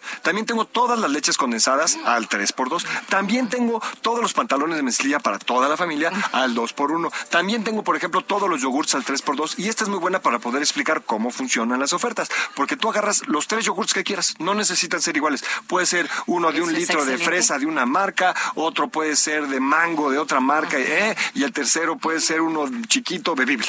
Son tres diferentes precios, diferentes marcas, todo diferente. Pagas dos y el tercero de igual o menor precio te lo regalo yo, así de sencillo. Y tengo ofertas como esta en toda la tienda las, las galletas, las leches, el pantalón, los yogur, todo lo que nos estás diciendo es una maravilla. Mira, mientras estabas platicando, te voy a confesar, descargué la app de Soriana. ya viste, soy buenísima en la tecnología. Y aquí veo también que puedo consultar las ofertas. Además, no solo hacer el pedido, consultar las ofertas. Exactamente, de eso se trata, que puedan tener toda la información y no solamente en la app, sino también en la página soriana.com o también meterse a las redes sociales donde vamos a estar poniendo, están todos los los folletos que pueden ir bajando porque las ofertas van cambiando semana con semana. Y lo hacemos así para que la gente pueda aprovechar el mayor número de ofertas y no se les vayan a ir. Pero estén bien pendientes, pues para que no se les pasen. Claro, a ver, los desmanchadores, ¿qué tal? Por ejemplo, tengo todos los prelavadores y desmanchadores al 3x2. Mm. Tengo todos los aromatizantes e insecticidas al 3x2. Y esta que acaba el jueves, ay, ya, ni modo, lo dije, lo dije, para que estén bien pendientes. Toda la higiene bucal al 3x2, toda. Puedes agarrar un cepillo de dientes, una pasta y un enjuague, pagas dos y el tercero de igual o menor precio te lo regalo yo. Ahora que dices, oye, ¿sabes qué, Julio? A mí esta pasta antizarro con sabor a menta de tal marca me fascina y es la que nos gusta a todos en mi casa. Pues llévate nueve. Entonces pagas seis y las otras tres te las regalo yo, porque si hacen la matemática es del 2 por 3 Sí, ¿verdad? Pero espero haberlo hecho bien. Ah, Pero sí. ¿Así de fácil? Así de fácil, así de sencillo. No, Julio, pues está increíble. Qué, qué, qué sensación tan fresca me deja. Ay, qué bueno. Estos enjuagues locales. Y me encanta que estés aquí, como siempre, con los amigos del Heraldo Radio, el verte, el platicar contigo. Muchas, muchas gracias por acompañarnos, por, por estar con estas ofertas que nos traes cada año. Y repítenos la app, por favor, porque es muy fácil. A ver. Claro que sí, pero también les quiero recordar que todas mis ofertas, todas, están vigentes en todas las tiendas Soriana de la República Mexicana. Más de 800 tiendas donde tengo todas las ofertas. En soriana.com y en la app Soriana. También esténse bien pendientes de nuestras redes sociales para que ahí puedan ver todas las novedades que les traigo y para que vean que en tienda o en línea, con Julio lo regalado te llega. Solo en Soriana. Muy bien, me encantaste. Muchas gracias. Gracias a ti, Mónica, y saludos a toda la gente del Heraldo. Los quiero. Muy bien, y también los queremos y nosotros continuamos aquí en la señal del Heraldo Radio. Gracias. Bueno, muchas gracias a mi compañera Mónica, Mónica Reyes. Espero que algunas de las cosas que usted escuchó en este, en este mensaje, en este mensaje de, cinco minutos, pues los aproveche usted para ir cuidando la economía familiar. Acuérdese que es importante ahorrar en estos tiempos. Vaya usted ahorrando, ahorrando. Acuérdese que el ahorro es, es, es una forma de armar capital y de esta forma, bueno, pues poder tener bienes para solventar los males, ¿no? Como conocemos en nuestro país. Y ese es el objetivo de presentarle esto con nuestros amigos de Soriana, a quien yo les envío un abrazo y un agradecimiento, ¿eh? Por su confianza. Porque si Julio Regalado está aquí es porque sabe perfectamente bien Julio que su mensaje está llegando a millones de personas en toda la República Mexicana. Muchas gracias por esa confianza y hacernos partícipes de este esfuerzo para poder ayudar a las familias a que ahorren un poco más o que puedan llevar algo más para sus familias en estos tiempos en donde todo, todo, todo sube. Bueno, son las 7.45 hora del centro de la República Mexicana. En otras noticias quiero informarle que en el marco de la presentación del informe de movilidad, hoy Claudia Sheinbaum, jefa de gobierno, informó que se han invertido 80 mil millones de pesos en transformar la movilidad de la Ciudad de México con base en cinco acciones integrar los transportes, atender a quienes más lo necesitan, disminuir tiempos de traslado, fortalecer el transporte público no contaminante y promover el uso de la bicicleta. En ese sentido, Destacó la ampliación de tres líneas de Metrobús, la puesta en marcha de diez unidades de Metrobús eléctricos, el proyecto Metro Energía, la construcción del trolebús elevado, la tarjeta de movilidad integrada, la renovación del tren ligero, la construcción del cablebús, 202 kilómetros de infraestructura ciclista, seis biciestacionamientos, la chatarrización de 1.418 microbuses. Estoy hablando de los chatarrizados, claro entre otros proyectos que al mismo tiempo han reducido un número muy importante de emisiones de gases de efecto invernadero y gases contaminantes en la Ciudad de México.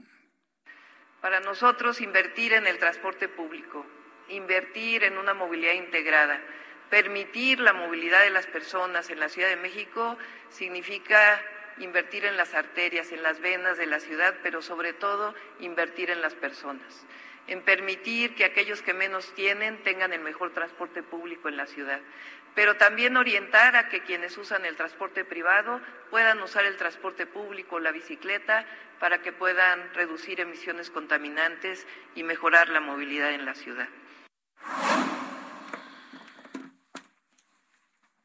Bien, son las siete con siete. Bueno, pues todos haciendo su, chamba, ¿no? Digo, ya lo platicábamos de Marcelo Ebrard, que está en su paseillo en la Cumbre de las Américas porque él quiere ser presidente, y hoy la jefa de gobierno haciendo todos estos anuncios porque también ella está en la misma carrera rumbo a la candidatura de Morena al año 2024. Hay que decirlo finalmente como son. Pero ¿sabe qué? Los saldos de la presente administración son muy, muy, muy lamentables. Le tengo una mire, para los que son adoradores de ir a Europa, ¿no? yo, yo conocí a un señor que se la pasaba en París, ¿no? y se la pasaba en París. ¿Dónde estoy? en París, ¿no? Ay, se la pasaba en París. Y uno acá, pero padeciendo pobrezas, ¿no? Y el señor se la pasaba en París. Y conozco otros que les encanta ir a Madrid. Y, conozco otros que les encanta, ¿no? Estar, irse a correr alrededor del Coliseo Romano. Y ahí hacen su ejercicio todas las mañanas. Pues, ¿qué creen? Que nos van a pedir visa para entrar a Europa. Gracias, ¿eh? Muchas gracias. ¿Sabe lo que significa eso? Cerrarle la puerta a los mexicanos. Y quien quiere entrar va a tener que hacer un trámite de visa y a ver si se la aprueban. En otras palabras, el anuncio que está haciendo la Unión Europea en estos momentos es cerrarle la puerta a México. ¿Sí? Porque usted quiere irse a Madrid, nada más necesitaba su pasaporte, compraba su boleto de avión, aterrizaba en Barajas y ya entraba usted al territorio español, que finalmente es la puerta para la Unión Europea. A partir de mayo de 2023, mexicano que quiera entrar a Europa va a tener que presentar el visado correspondiente. Hasta el momento no se han dado a conocer los detalles de los requisitos que se van a pedir para poder entrar a la Unión Europea, pero le puedo asegurar que van a ser los mismos que en Estados Unidos. Garantizar que usted no se va a quedar de ilegal en el continente europeo, por principio de cuentas. Y en segundo lugar, no mentirle a la autoridad consular de que va a entrar y luego se va a regresar y luego se queda allá trabajando de mesero, de garrotero, de lo que sea en España, en Italia, en Francia o en cualquier otro país que usted me diga. No es una buena noticia, ¿eh? porque esto habla finalmente de los riesgos que ve la Unión Europea, de los mexicanos, de cualquier tipo de clase social que entren a Europa. Esto va a generar muchos comentarios el día de mañana. Bueno, son las 7.49 y me da mucho gusto saludar como todos los miércoles a Mariano Riva Palacio con Bienestar H. Querido Jesús Martín Mendoza, yo creo que ya no vamos a ir a Europa, vamos a pues ir a Uruapan. Mejor nos vamos a Uruapan. Mejor nos vamos a Uruapan de, vacaciones un día y ya nos evitamos el visado, ¿no? Solo por ser mexicanos. No, me voy a ir corriendo a ver la Torre Eiffel antes de mayo de, de 2023, porque al ratito, a ver, su visa. Y solo por ser mexicano. Y solo por ser mexicano, claro. Eso dice mucho, Jesús Martín. Dice mucho. Muchísimo y de qué lo que están, que de lo que están viendo en Europa a nuestro país. Cómo lo están viendo de las decisiones políticas y económicas que se están tomando, así nos están viendo. ¿Qué nos traes el día de hoy, mi querido Mariano? Querido Jesús Martín Mendoza, hoy es el Día Mundial de los Océanos. Te tengo una serie de datos y reflexiones sobre este día. Y para que nos demos una idea lo que significa para México, Cerca de dos y medio millones de familias mexicanas viven de la pesca y la acuacultura. Para tener el dato correcto, al menos 300 mil familias viven de la pesca de forma directa y más de dos millones de manera indirecta. Estas familias, estas comunidades pesqueras están en la primera línea de afectación por el cambio climático ante lo cual es necesario tomar acciones para fortalecer su adaptación, su bienestar social, Jesús Martín, un medio de vida digno y apoyar la seguridad alimentaria de México y para la recuperación económica tras la pandemia. Para la iniciativa de pesquerías y océanos resilientes de México, se deben generar esfuerzos para la adaptación y resiliencia de las comunidades del sector pesquero, porque si bien Jesús Martín, nuestro país ocupa el lugar 13 en producción pesquera a nivel mundial, la pesca y la acuacultura representan menos del 1% del Producto Interno Bruto. Y es que existen deudas en materia de equidad de género y participación, pues cerca de la mitad de las personas que trabajan en la pesca son mujeres, Jesús. Asimismo, se debe asegurar el acceso a derechos plenos para asegurar el bienestar social de estas comunidades y dicen fortalecer su gobernanza y nuestro país tiene el potencial para convertirse en un referente de pesca sostenible y responsable. Esto lo considera José Luis Carrillo, él es presidente de la Confederación Mexicana de Cooperativas Pesqueras y Acuícolas de nuestro país. Dice que los retos por el cambio climático y la contaminación nos llaman a que actuemos desde distintos frentes para buscar soluciones sostenibles para fortalecer la adaptación de las más de 13 mil comunidades costeras con distintos grados de vulnerabilidad que existen en nuestro país.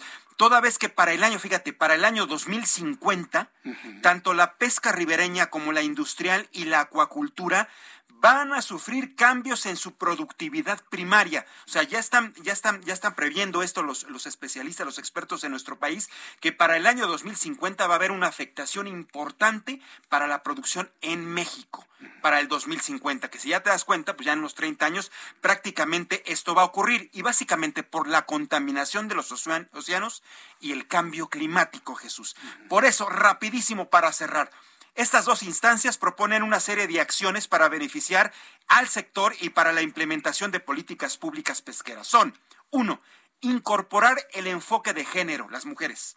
Dos, instituir un programa nacional de pesca y cambio climático.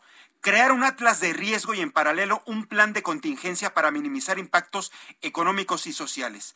Aumentar la inversión en la generación de conocimiento y por último Jesús, crear espacios directos de comunicación entre el gobierno y las comunidades pesqueras para enfrentar los retos que se vienen en los próximos años. Día Mundial de los Océanos, te quise presentar este panorama, cómo esto afecta directamente a las comunidades. Dos y medio millones de mexicanos dependen directa e indirectamente de la actividad pesquera en nuestro país. Y el calentamiento global va a ser decisivo y puede afectarlos en los próximos años, prácticamente para el 2050. Ahora que hablas de los océanos, sería interesante investigar todas estas eh, reportajes, informaciones que han salido del descubrimiento de microplásticos en peces de agua profunda. O sea, la pesquería es una industria muy importante, pero si el producto, el fruto del mar está contaminado, ¿qué vamos a hacer, Mariano? Es impresionante porque finalmente va de la mano calentamiento global con contaminación y la contaminación la produce el hombre.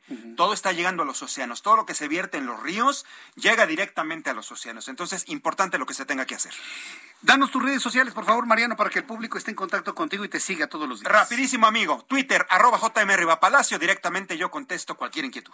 Todos los miércoles, Mariano Rivapalacio, aquí en el Heraldo Radio. Muchas gracias, Mariano. Amigo. Buenas noches. Que, que, pases muy bien. Muchas gracias. Y nosotros ya nos vamos. Agradezco infinitamente el favor de su atención. Le recuerdo que mañana hay más noticias con su servidor Jesús Martín Mendoza a las 2 de la tarde por el Heraldo Televisión, a las 6 de la tarde Heraldo Radio en la gran plataforma de emisoras del Heraldo Radio en toda la República Mexicana.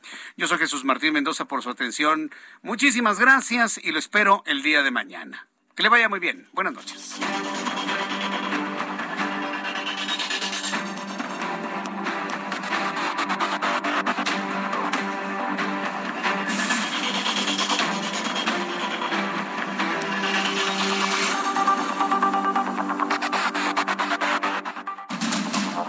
Esto fue Heraldo Noticias de la tarde con Jesús Martín Mendoza.